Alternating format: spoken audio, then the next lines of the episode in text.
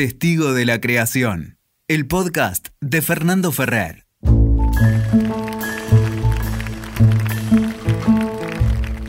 Eh, estoy súper contento porque bueno, este ciclo de Testigo de la Creación me permite hablar con un montón de, de gente que respeto y admiro, que están en el área creativa y en la creación concretamente.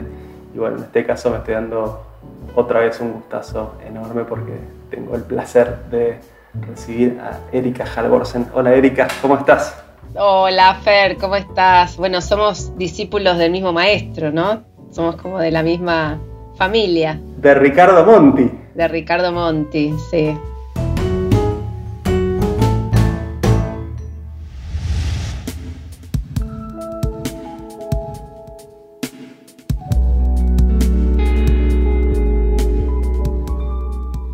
Vos sabés que, bueno, un gustazo, gracias por, por prenderte en estas conversaciones y, y, vos sabés que es muy loco que, me, que arranques diciéndome eso porque en todas las conversaciones aparece Ricardo, ¿viste? Wow, por, sí. Por un lado, Y por otro. sí.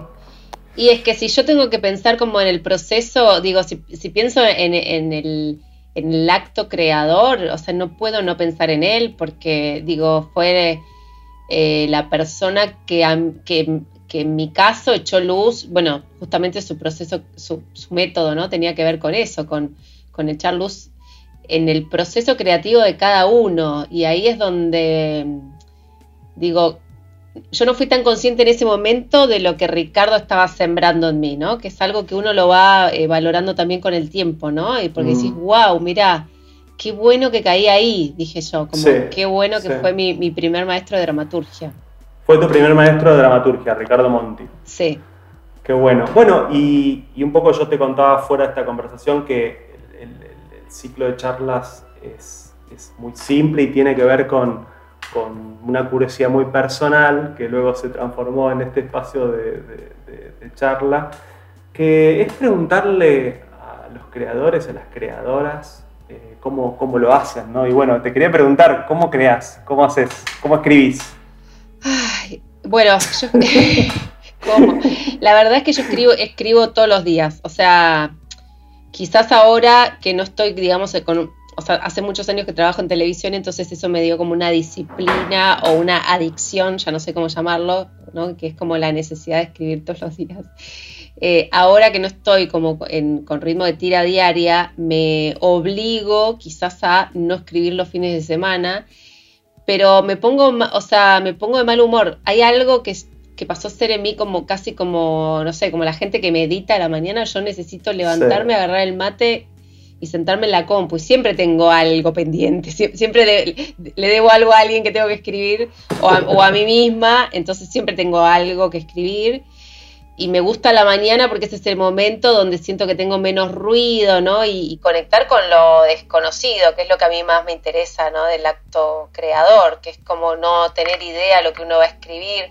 Pues con mi oficio de guionista eso cuesta porque te piden, te piden algunas certezas antes de tiempo, entonces uno ahí va apelando al oficio o va tirando hipótesis que después uno sabe que en el camino si aparece algo realmente potente como uno espera que aparezca, eh, va a poder este, convencer a, a los productores o las cadenas de que el final tiene que ser otro, ¿no? O que el personaje, eso que habíamos hablado que iba a ser al final no lo hace.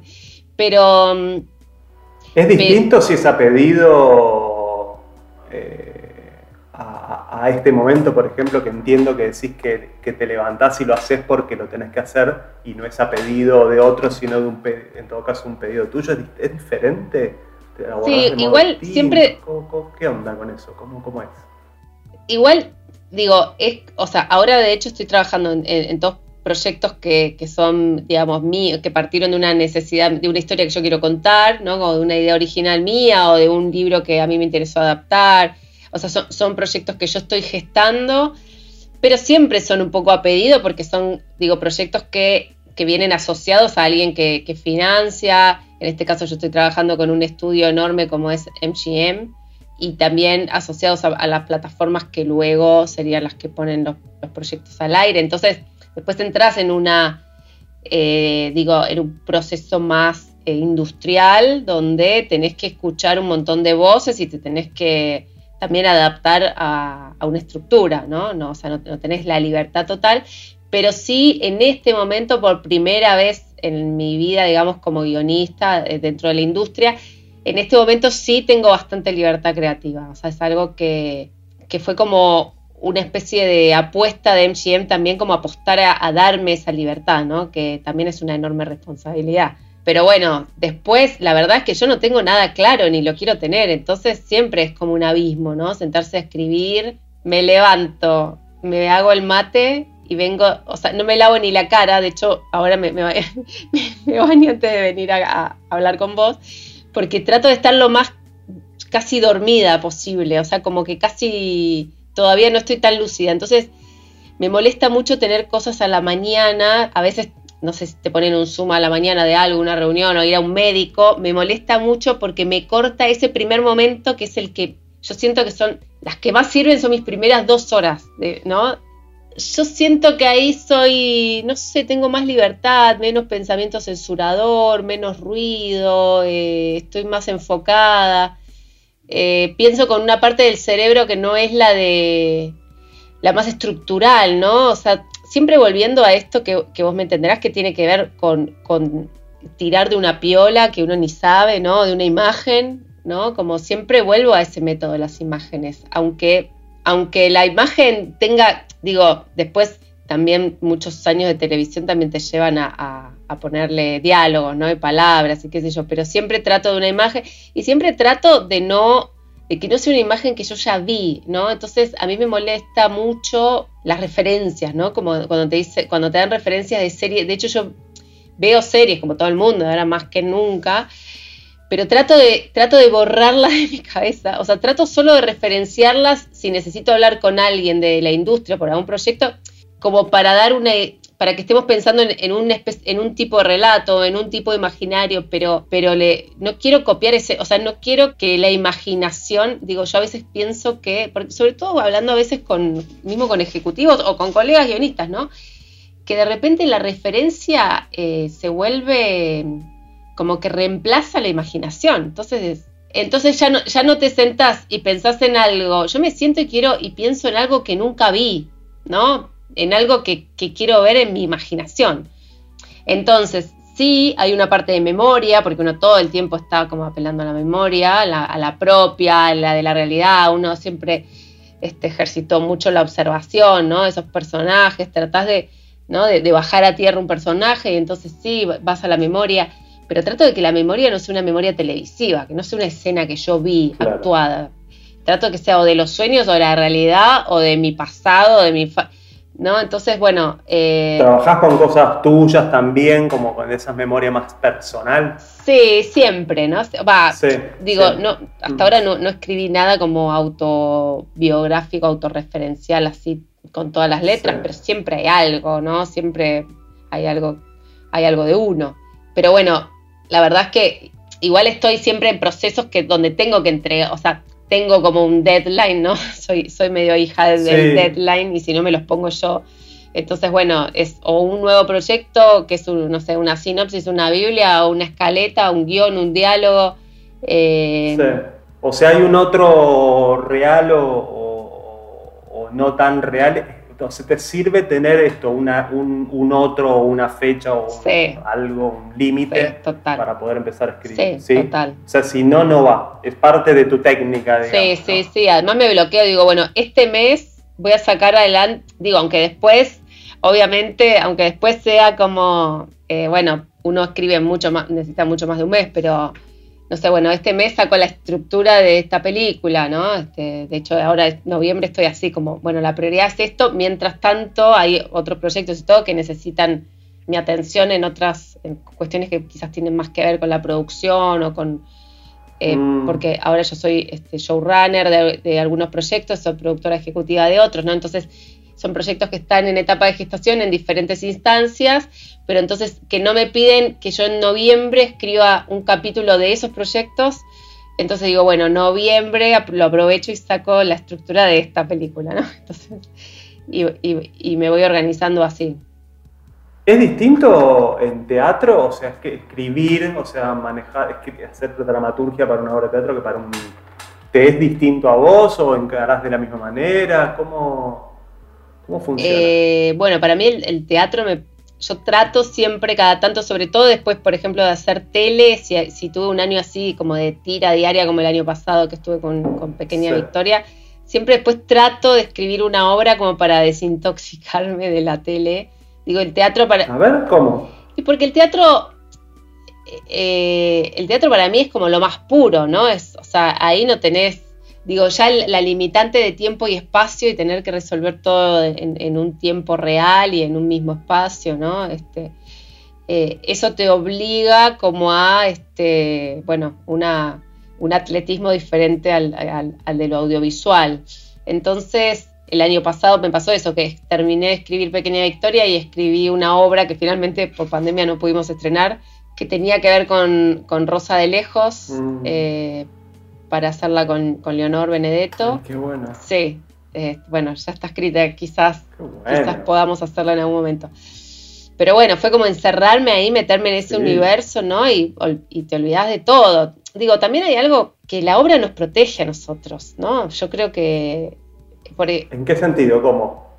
Y yo no... Yo digo, tener una obra, ¿no? Una obra, digo, eh, una obra, un, acto creador, ¿no? Este. Sí. Eh, yo me olvido de todo. Entonces, por ejemplo, ahora en, cuarentena, digo, yo sí, yo sí tengo que escribir y yo me encierro y, se me, no me pasó una semana, 10 días, 15, pasaron 8 meses, digo, ay, sí, ya pasaron 9, 10, estamos en noviembre.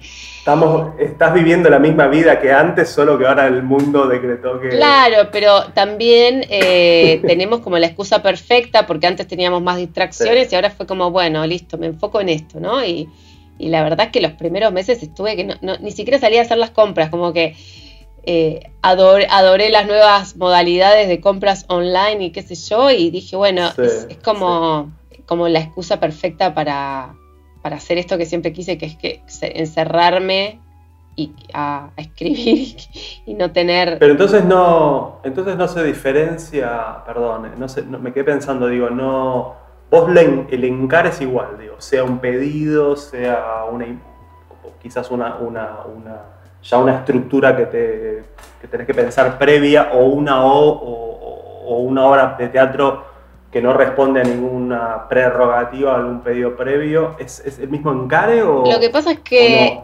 en realidad hay antes, o sea, hay algo como anterior a sentarme a escribir que, a mí me pasa como por el cuerpo, ¿no? Entonces... Em, ¿Cómo?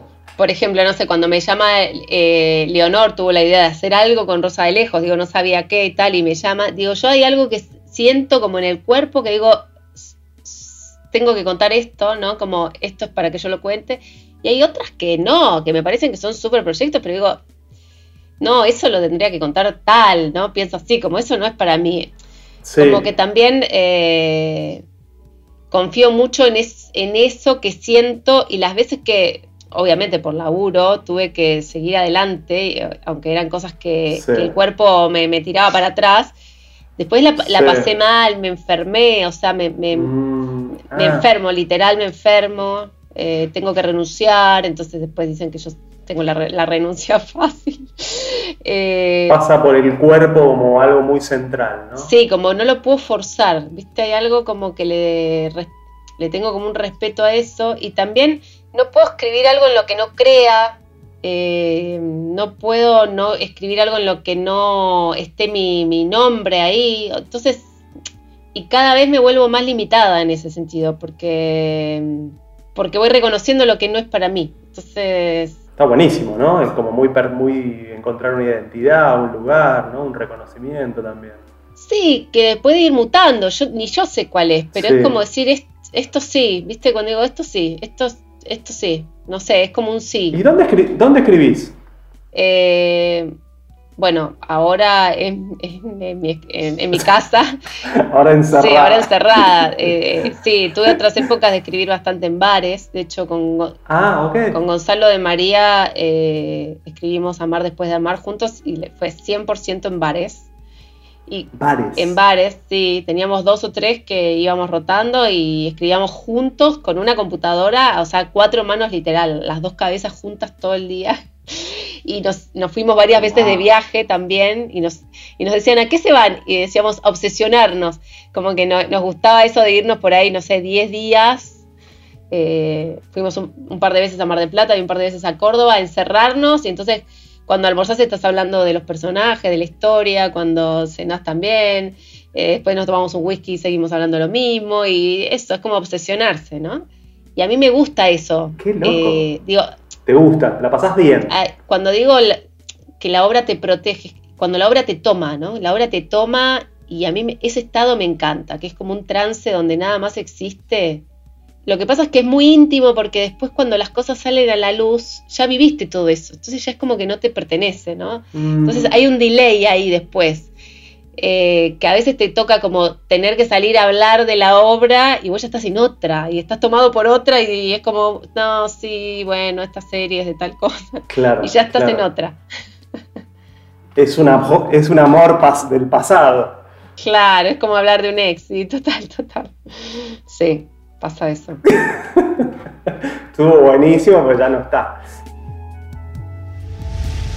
Che, eh, no, y no me quedé pensando en esto. Claro, vos compartís o vivís mucho escrituras en equipo. Sí. Eh, sí, tampoco equipos muy grandes, ¿no? Como de, en realidad más de, dos, bueno, en, las tiras quizás necesitas tres, cuatro, porque, porque hay un ritmo de entregas, pero si no... Me imagino como que ya dos es, es una multitud para, no sé, para mis limitaciones digo, qué complejo, ¿cómo, cómo es? Va, no sé, ¿cómo, es esta meter cuatro manos en el mismo teclado? Eh, no sé, la imagen me pareció preciosa, pero digo, qué, qué, qué complejo, que, o no sé cómo es. Y hay algo ahí que es medio como el sexo, ¿no? Porque se arma algo nuevo de a dos, es como medio mm, con el otro. Entonces se arma ahí una química, ¿no? Y una conjunción que tiene que ver con lo que cada uno pone, que no sé si agarrás no sé, mis cosas por separado, las cosas de Gonza de María, que es, bueno, un erudito, uno para mí, uno de los mejores dramaturgos de la Argentina. Tremendo. Digo, cuando, cuando nos juntamos también tenemos como un color o una, una poética, una impronta y unos temas que, nos, que nos, nos fusionan y se arma algo que tiene que ver con la mezcla de nosotros dos y nos divierte mucho trabajar juntos. Ni hablar. Tremenda confianza, ¿no? Digo, hay que tener como una confianza full. Sí, eh, sí. Y un cope total, ¿no? Sí, bueno, la verdad es que tuve suerte con mis, con mis maridos autorales, este, con bueno. Javier Van de Couter es otro, o Tamara. Javier. O ahora Tamara Tenenbaum, que Tamara viene de, viene como de otro palo, ¿no? Porque ella viene, o sea, ella es poeta, es periodista, es filósofa. Eh, viene de la literatura, pero no había escrito eh, para, la, para lo audiovisual y entonces estamos transformar también su historia y su ensayo y su vida en guion.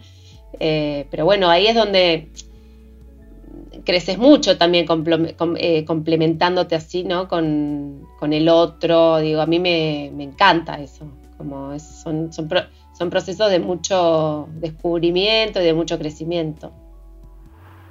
Rica, ¿te, ¿te acordás un primer contacto con lo que podríamos llamar la creación como lo entiendas? Eh, bueno.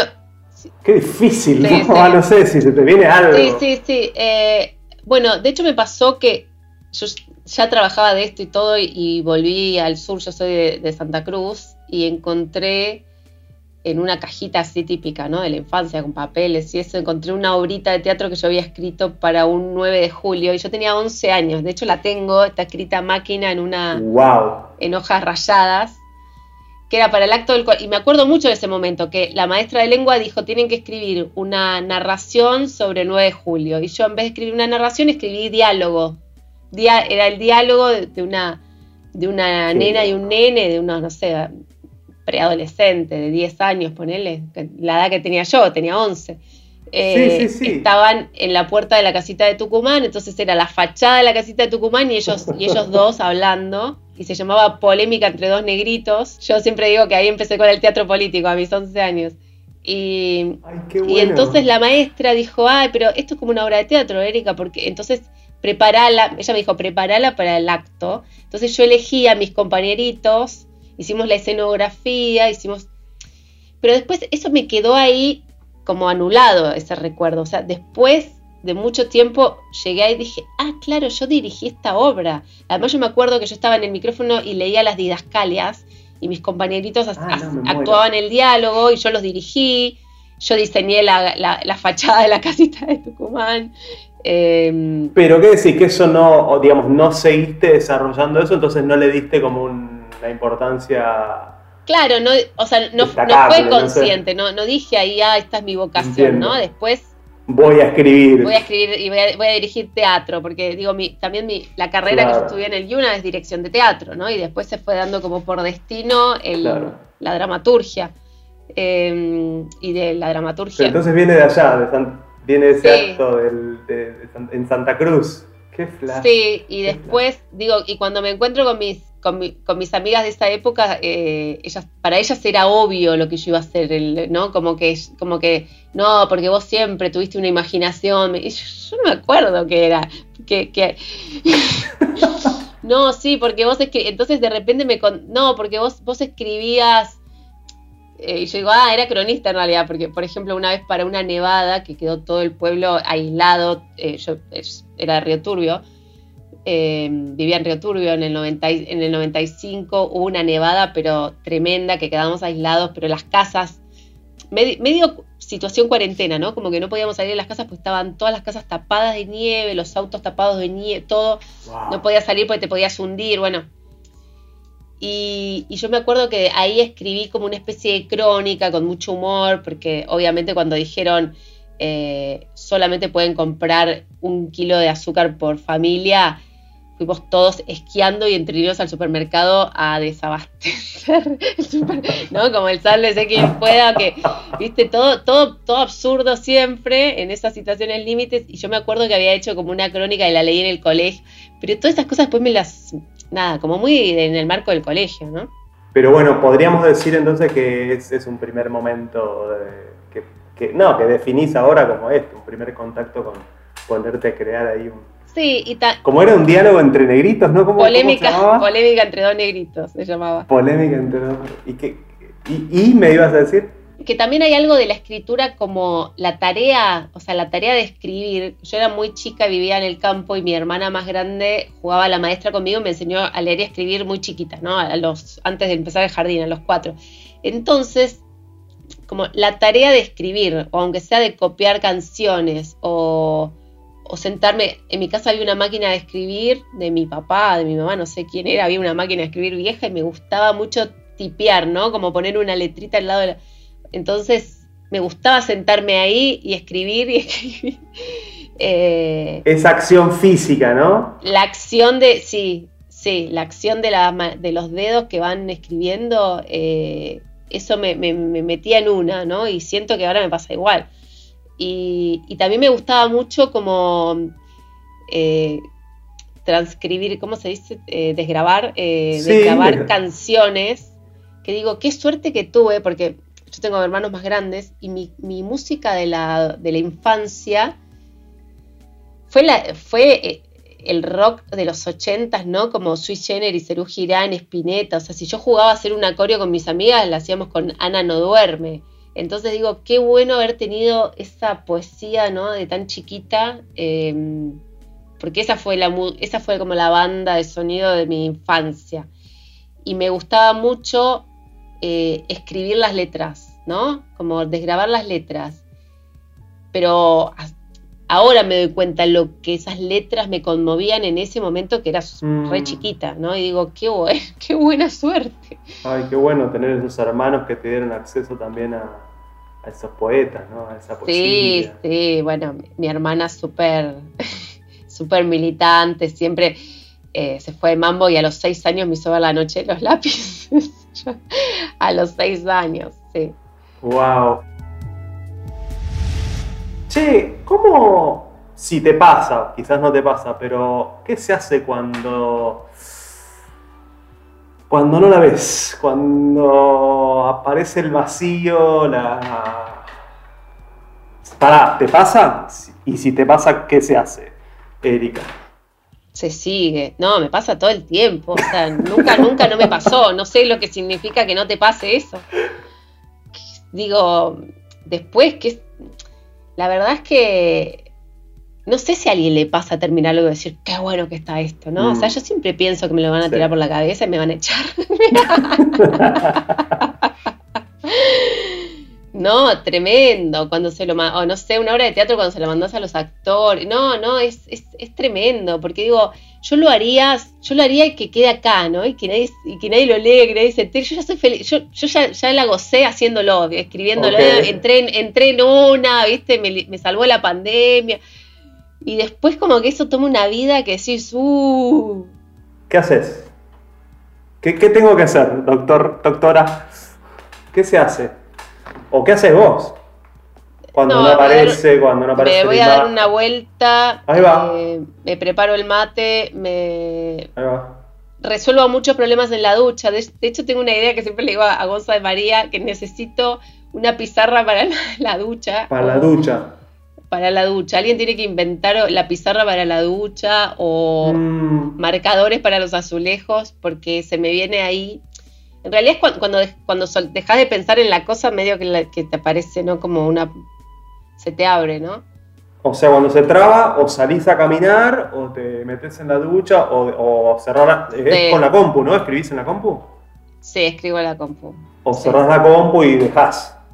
Sí, sí, y me, igual me quedo retrabada, me quedo ahí la, ma- la cabeza maquinando, maquinando, maquinando, estoy tomada, Mm. tomada, pero sé, sé que to- tomada no lo resuelvo, sé que lo tengo que soltar, pero bueno, no, tampoco soy tan, soy tan sabia para poder soltarlo, porque quedo reenganchada ahí, tiqui, tiqui, tiqui, tiqui, tiqui, tiqui. ¿Te afecta como en, la- en lo las actividades, digo, en la vida? Sí, sí, olvidar. Puedo estar, después puedo estar con gente. Ahora por suerte no veo a nadie, pero si estoy con gente, no saben que yo estoy pensando en una escena que me quedó como el orto, ¿no? Y, y no lo puedes contar porque pareces un, viste, un narcisista freak. Entonces, tratá de ser una persona soci- sociable y como más apare- parecer lo más normal posible. Un poquito más. Pero hay una parte tuya que está en otra, que está hackeada, ¿no? Entonces, eh, es, entonces, es cotidiano, es una, para vos es una actividad cotidiana, independientemente de que haya pedidos o no. Eh, vas por la imagen. eh, es, es en, es en- es en bares si se puede, o también tenés un espacio, nada, un estudio, una mesa, un lugar que prefieras. Sí, sí, tengo, tengo mi estudio, eh, pero en algún momento del día como que trato de cambiar, entonces me voy a una mesa, ¿no? Como, como que parto un poco la, la jornada. A la mañana sí, me encierro en mi escritorio, sí. Hay, hay otra. Me encanta todo lo que estás contando y me, me da mucha curiosidad preguntarte si hay otra actividad creadora en vos más allá de la que conozco, conocemos eh, eh, y por la que sos conocida. Digo, tu, tu- tu actividad como creadora eh, es, es esta, como escritora, como bueno, dramaturga, como directora. También pienso como productora, porque también estás como participando mucho de eso. Pero digo, ¿hay alguna otra que no conozcamos? Digo que decís, sí, en esta otra actividad desarrollo o exploto. No, soy mala en todo. soy mala en todo. No, no, no. Eh, me gusta eh, prender el fuego. Yo tengo una casa en Calafate y Ah. soy muy buena, muy buena prendiendo el fuego del hogar. eh, y ahí sí, o sea, eso es. O sea, me, me puedo dedicar solo a, a prender fuego y mirar el fuego durante seis horas sin parar. ¿Qué, qué, ¿Pero qué pasa ahí? ¿Qué ves? No sé si es algo, mira, eh, hace el año pasado el- fui dos veces a Noruega y hay algo, no sé si es algo que me viene ancestral, porque hay, hay algo ahí de los nórdicos con el fuego y de, Mm, de mucha conexión con, con eso de sentarse alrededor del fuego. Pero mm, yo podría estar, o sea, como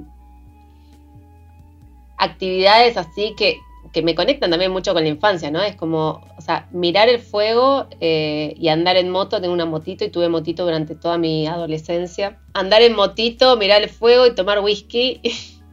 y en invierno, si hay nieve, esquiar. Y yo con eso ya no necesito más.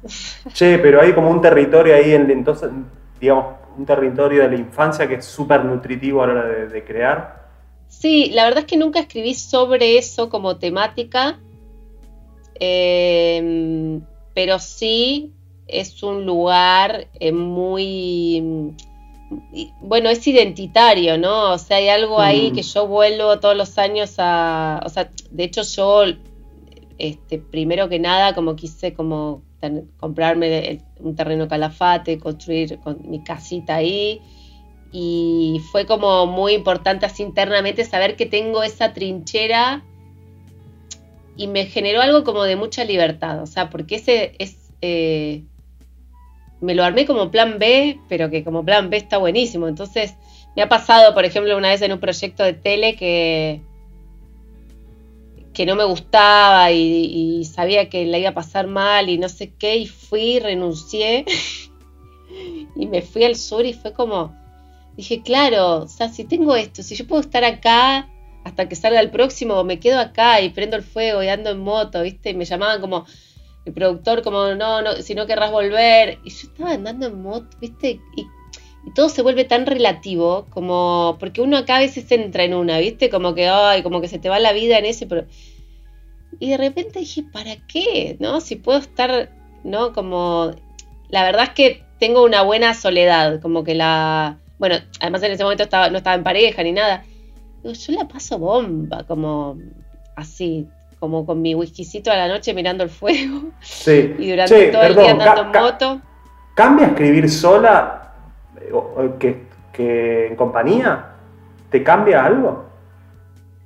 Eh, cuando escribo, digamos, como coautoría, No, cuando en la vida podés estar sola o cuando, perdón, es como demasiado personal, pero me interesa porque Ah, el, otro, el otro día hablaba con Paula Maruli y me decía, mira, la verdad, Paula, una amiga muy querida también, y me decía, Sí, mira, la verdad es que eh, cuando empecé a escribir no tenía, ahora tengo tres hijas, entonces pongo Tommy Jerry y escribo como puedo.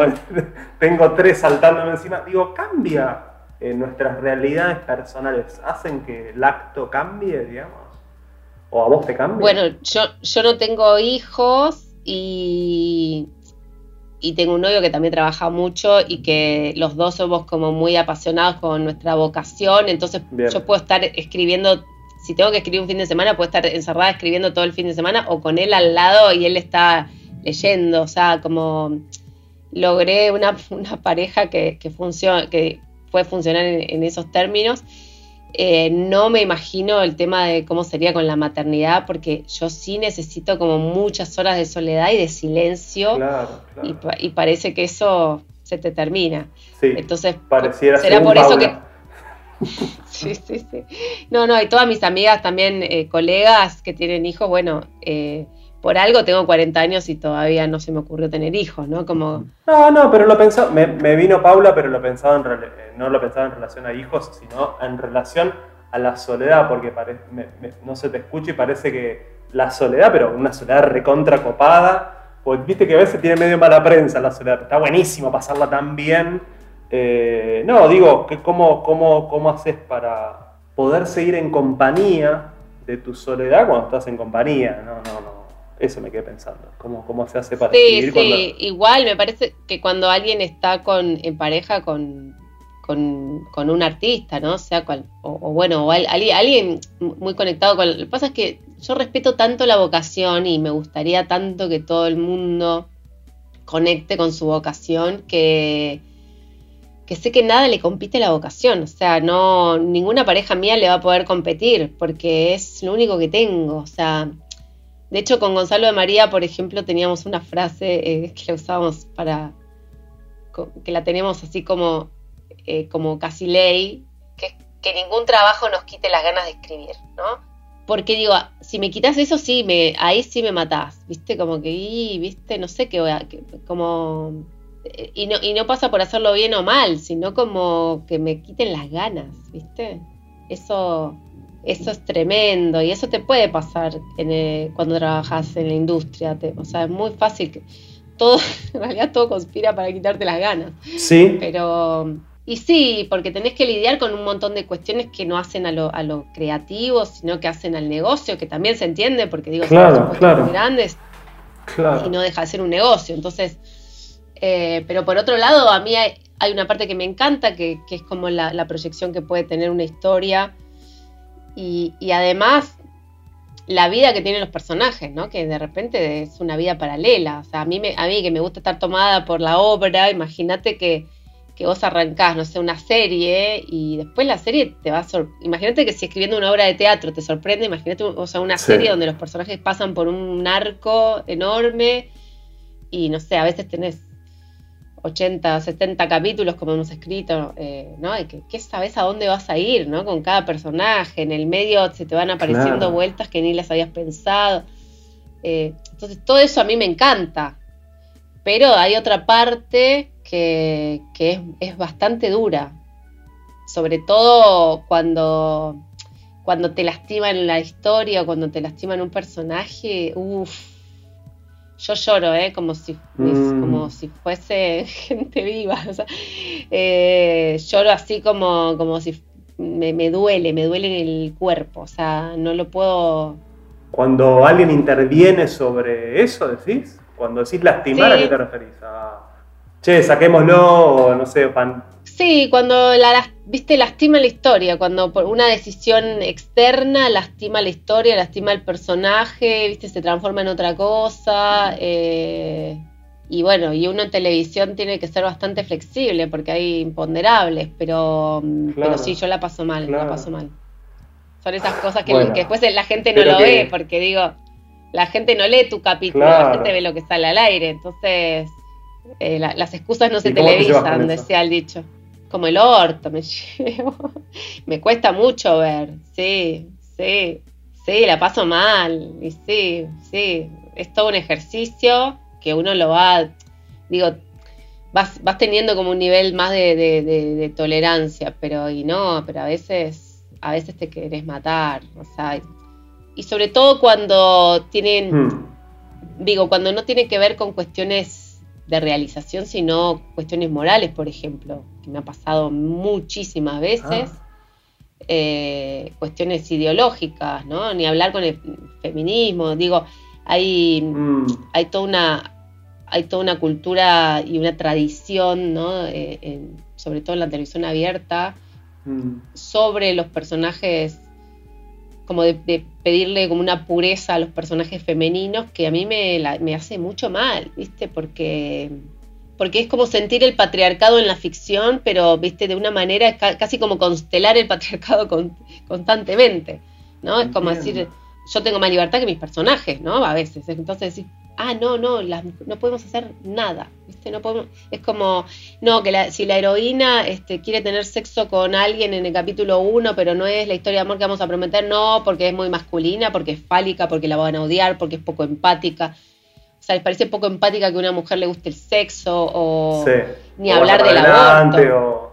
Claro, claro. Claro, ¿viste? O, claro, digo, mm, bueno, tiene que ver también con el amor romántico, o sea, yo, entiendo que las ficciones piden, ¿no? Este, sí. Digo, determinada, hay, determinadas reglas que tienen que ver sobre todo con, las historias de amor, pero, viste, se complica con, sobre todo con los personajes femeninos. Entonces ahí entras en unas discusiones que, no tienen fin, porque... Pero qué bueno, qué bueno que estés, no sé, que estés, qué bueno que estés. No, pero qué bueno que estés, porque no sé, pienso esto que es un recon... ¿Eh? Estoy trabajando para afuera porque acá, acá, yo no, acá yo no puedo trabajar más por peleadora. Mm. No, pero me quedé pensando en la charla con vos, pero me quedé pensando en todos los aprendizajes que, que, uno tiene que hacer, primero para ver lo troglodita que, que es, que soy, y, y después para poder intentar modificar o revisar. Digo, qué bueno que vos como creadora estés eh, estés de verdad como con esa voz y como pudiendo pues, como poner en, cuestión y en crisis, no sé, me parece súper, súper interesante y, precioso, pero debe ser duro, claro, no lo había pensado lo que dijiste de los personajes y es, digo, ah, qué locura, entonces estás muy limitada. Sí, después uno, no sé, yo una va, va como adquiriendo cierta habilidad como para hackear el sistema o encontrar las fisuras para poder, digo, ser fiel a una misma, ¿no? Entonces, pero digo, a mí me ha pasado como de querer que un personaje aborte y no porque nadie va a querer a una a una protagonista que aborta, ¿no? Y yo digo, bueno, mirá, yo aborté y a mí me quiere... libre. A una persona libre. Claro, pero nadie va a querer decir, mira, yo aborté y a mí, yo tengo gente que me quiere, ¿no? Tengo gente que me quiere, ¿no? No por eso este, me, me, sacan de, los grupos. Eh, pero entonces entras en esas. Y, y, si, y digo, ¿cuántos abortos viste en televisión abierta? ¿No? Siempre es como que al final se arrepiente y lo tiene, o pierde el bebé, o se cae por la escalera, no sé. ¿no? Entonces ahí te das cuenta cómo hay una tradición de años y años y años, de una cultura muy atravesada por el cristianismo, eh, o bueno, esto que hablábamos antes del sexo, ¿no? Como es mucho más fácil ver escenas de sexo donde la mujer está, es violada, sometida o prostituida que una mujer gozando. Entonces, eh, ya incluso, o sea, cómo se pone, ¿no? Cómo, se arma la puesta en escena de, una mujer gozando, es muy difícil. Eh, es muy difícil. Por, justamente por esto de es poco empática, ¿no? Como poco como la palabra poco empática, empática, poco empática es algo que se escucha mucho, mucho en las devoluciones de, cuando uno entrega un ah, capítulo. ¿sí? Okay. Sí, eh, la búsqueda constante de la, de la empatía. Entonces. sí, eh, ¿con quién, no? Bueno, y son discusiones que, mm, digo, que ya no. digo, la, ficción no puede ser. No puede estar ajena también al signo de los tiempos, ¿no? Y, y, la ficción también fue muy responsable de ciertos estereotipos. Entiendo. Que, que ya no, no van más. Entonces, bueno, eh, sí, es, es, una, es una energía extra que uno le tiene que poner también al acto de la creación, porque digo también, cuando yo pido, siempre digo que cuando pido capacitación en perspectiva de género en los medios es porque quiero más libertad, no porque quiero corrección política, ¿no? O sea, yo quiero que mi, yo quiero poder escribir cualquier cosa, entonces quiero que mis personajes femeninos tengan el derecho a cometer errores, sí. ¿no? Y, hacer malas personas, digo, digo, para algo es ficción, ¿no? hacer humanos, ¿no? Hacer humanos. Claro, y, Humanas. Y nada, y nada de lo humano me es ajeno. O sea, me parece que, que ahí es, digo que eso es lo interesante de escribir ficción, poder pasar eh, por el cuerpo personajes incluso despreciables, ¿no? que no los querés ver en la vida, pero que los puedas ver en la ficción. Pero de repente parece que ofende más la ficción que la realidad, entonces ahí entras como en esa controversia. Sí, no, no, me quedé pensando, vuelvo al inicio y, estoy flasheado con la conversación, pero tengo que ir buscándole un, un cierre, si, te, si no te parece mal. No, me quedé pensando y vuelvo al inicio, ¿cómo hacer para tener la libertad eh, necesaria para poder dejar que las imágenes vengan y a la vez estar en discusión, en diálogo con ciertas cuestiones estructurales externas al, hecho en sí de la producción del imaginario propio. ¿Se entiende? decir, yo, yo me quedé pensando al principio, digo, bueno, qué difícil que es escribir a pedido, pensaba, ¿no? Mientras vos me contabas. Y ahora digo, es, y ahora digo, ¿qué, ¿cómo se hace para ser libre dentro de todas estas restricciones? Más ideológicas, profundamente eh, éticas y Bueno, yo confío, por eso yo ¿Cómo se hace? Digo, yo, yo no, no es que me... Digo, es como causa de efecto, ¿no? O sea, de repente se me viene una imagen y que este personaje hace tal cosa o reacciona de tal manera. Y eso, de repente lo presento y yo, no, esto... ¿No? Y, entonces ahí, cuando me encuentro con, con, la opresión del otro lado, eh, digo, trato de argumentar el por, porque digo, yo también confío en eso que aparece primero. Por ejemplo, cuando yo escribí Desearás, que la, película se llamó Desearás al hombre de tu hermana, a mí yo tuve una primera imagen que era una nena cabalgando en un almohadón y tenía su primer orgasmo, como todas las mujeres cis que tenemos clítoris, eh, descubrimos así el orgasmo, que no es, no es sexual, es, una cuestión de eh, determinaciones nerviosas orgánica, física, y es un, y es un golpe de electricidad que te encanta, ¿no? Entonces, digo, ver, es, ver esa situación, ver cómo reacciona la hermana y ver que la madre eh, no, no, puede acompañar ese descubrimiento físico y lo patologiza y dice, la nena tiene epilepsia y la empieza a medicar, a medicar, a medicar desde chiquita, y después, bueno, cómo crecen esas hermanas con esa madre digo, y ahí se armaba como esta, este, este linaje que después en la película los personajes eran Andrea Frigerio, eh, Carolina Ardoain y Mónica Antonopoulos. Pero entonces, yo partí de esa escena. Esa escena de la nena descubriendo un orgasmo fue eh, denunciada, eh, súper criticada, un comité entero del, del Inca la de aberrante. Y yo digo, y yo, yo entré en duda, dije, uh, tengo problemas, yo estoy... Pero la verdad es que dije, o sea, yo me, fui a mi propia infancia, digo también, como, digo, así descubrimos las niñas nuestro eh, cuerpo y después viene la culpa y la vergüenza que nos mutila eso y después lo bloqueas y, y, te da vergüenza tocarte y ni le contás a tus amigas. Es muy diferente a lo que pasa con los varones descubriendo su propia sexualidad. Entonces me parecía que estaba bueno hablar de eso. Pero ahora sale la película y la censuran para menores de 18 años. Y digo, ah, y era por esa escena. Entonces digo, pero entonces, ¿cómo es? O sea, es una mutilación que tiene que ver, eh, es disciplinatoria para con los cuerpos de las mujeres, el goce de las mujeres, el deseo de las mujeres. Sí, es normalizadora, ¿no? sí, total, pero es eso, es cargar todavía más de culpa y vergüenza, culpa y vergüenza, culpa y vergüenza. Eh, entonces, me, digo, ahí es cuando yo reafirmo y digo, entonces es importante hablar de esto. Entonces, ya, ya no voy a quitar esas escenas porque voy a insistir hasta que me la dejen poner. O y sea, voy a buscar el, lugar donde me permitan ponerla. O sea, hay un diálogo, pero también hay una determinación profunda de no. de, de tener voz, de poner vos ciertos límites en relación a tus creaciones. Entiendo eso. Sí, en realidad es buscar más libertad, que creo que es lo que buscamos todos, ¿no? a mí me, obsesiona bastante el tema de la libertad, como, bueno, incluso en esa obra de polémica entre dos negritos, todo el tiempo hablaban de si los niños del mañana van a valorar la libertad de lo que podía pasar ese día en la casita de Tucumán, bla, bla, bueno. Digo, para mí la, libertad es un tema que me obsesiona.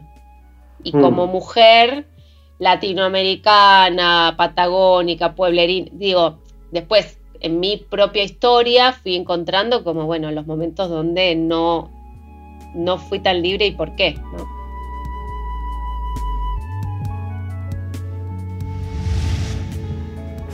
Erika, estoy muy contento, muy agradecido. Me quedo maquinando. Déjame que en otro momento te vuelva a molestar para seguir charlando, porque la verdad que... Cuando quieras. No, de verdad me quedo pensando en en la creación, pero también en, el caldo, no sé, en el motor central. Ahora lo pensé en, la importancia fundamental de, tener libertad para poder estar de pie y para poder escribir, ¿no?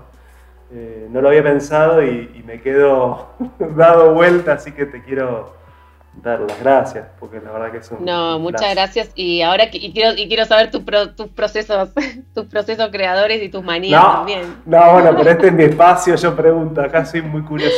¿Dónde, déjame cerrar con, un, con una cosa muy, muy chiquita. ¿Dónde te ves en un año? En un año vamos a estar y yo me veo en un set filmando. Bueno, qué lindo. O ese es mi deseo, ese es mi deseo. Bueno, bueno, Erika muchísimas gracias. No, gracias a vos y nada, un, placer y además un lujo eh, compartir este catálogo que has juntado de gente que admiro muchísimo. Eh, todos amigos, queridos, colegas, respetados, admirados. Así que gracias por meterme entre en, en este grupo selecto. Muy merecidamente. Un abrazo grande. Muchas gracias. Beso gigante. Escuchaste Testigo de la Creación de Fernando Ferrer. WeToker. Sumamos las partes.